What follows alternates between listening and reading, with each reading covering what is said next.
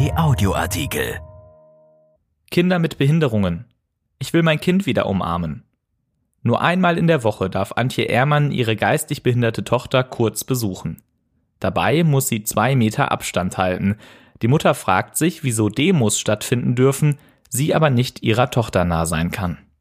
Von Christian Schwertfeger. Antje Ehrmann, die Namen von Mutter und Tochter haben wir geändert, ist verzweifelt. Wegen der Pandemie hat sie ihre Tochter Clara, die in einer Wohngruppe für Kinder mit geistiger Behinderung lebt, zwei Monate lang nicht sehen dürfen. Und selbst jetzt darf sie die 16-Jährige auch nur einmal in der Woche in ihrer Einrichtung besuchen, unter Einhaltung des Mindestabstands. Sie sagt, erklären Sie das mal einer Jugendlichen, die einen Entwicklungsstand eines Kindes der ersten Klasse hat.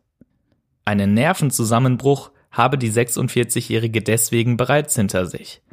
Zitat es kann doch nicht sein, dass Restaurants wieder offen haben, tausende Menschen demonstrieren und Fußballspiele stattfinden dürfen, ich aber meine Tochter nicht in den Arm nehmen darf, kritisiert sie.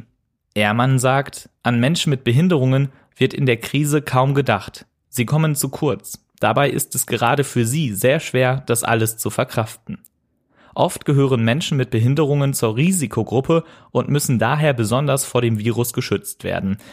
Die Eltern von Kindern mit Behinderungen seien in der Corona-Krise auch dadurch besonders stark belastet, sagt Gerd Ascheid, Landesvorsitzender der Lebenshilfe in Nordrhein-Westfalen.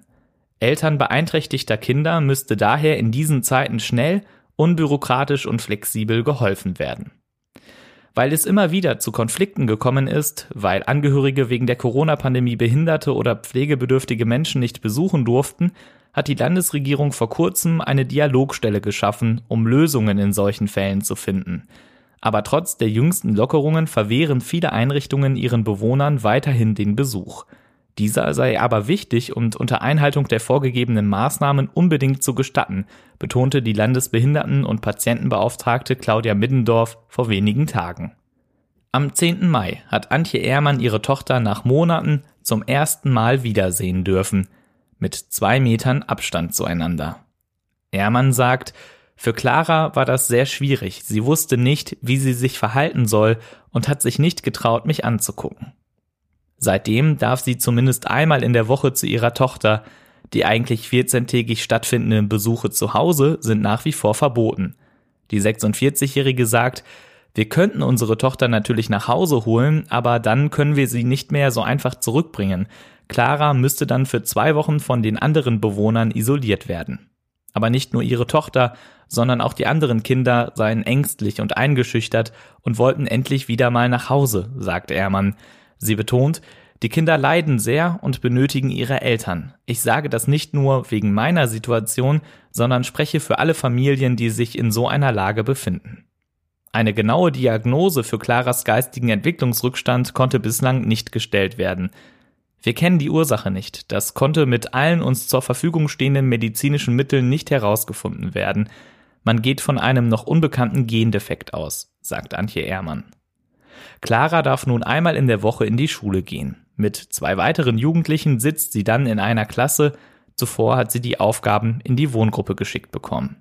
Ihre Mutter klagt, Zitat, auch in der Schule fehlen Clara der Alltag und die Struktur. Behinderte Menschen brauchen aber einen geregelten Ablauf und Alltag. Diese Kinder benötigen mehr bzw. besonderen Unterricht. Man sagt ja nicht umsonst Förderschule. Experten sehen es ähnlich. Bei der schrittweisen Öffnung der Schulen bleiben NRW-Verbänden zufolge viele Kinder und Jugendliche mit Behinderungen außen vor, kritisierte die Landeselternkonferenz NRW und zahlreiche weitere Vereine in einem offenen Brief an CDU-Bundeskanzlerin Angela Merkel. Wörtlich, wir erfahren von immer mehr Fällen, in denen Schulen einzeln oder gruppenweise ihren Schülern mit geistigen, aber auch körperlichen Behinderungen den Zutritt zur Schule verweigern. Wenn Antje Ehrmann ihre Tochter besucht, gehen sie meistens draußen spazieren. Auch hierbei mit Abstand. Wir laufen dann hintereinander her, sagt sie. Wenn das Wetter schlecht ist, sitzen sie auf einer überdachten Terrasse. Aber das hält meine Tochter keine zwei Stunden aus und bricht deswegen meine Besuche schon viel früher ab, weil sie dann wieder in ihr Zimmer will und einfach überfordert ist, sagt die Mutter.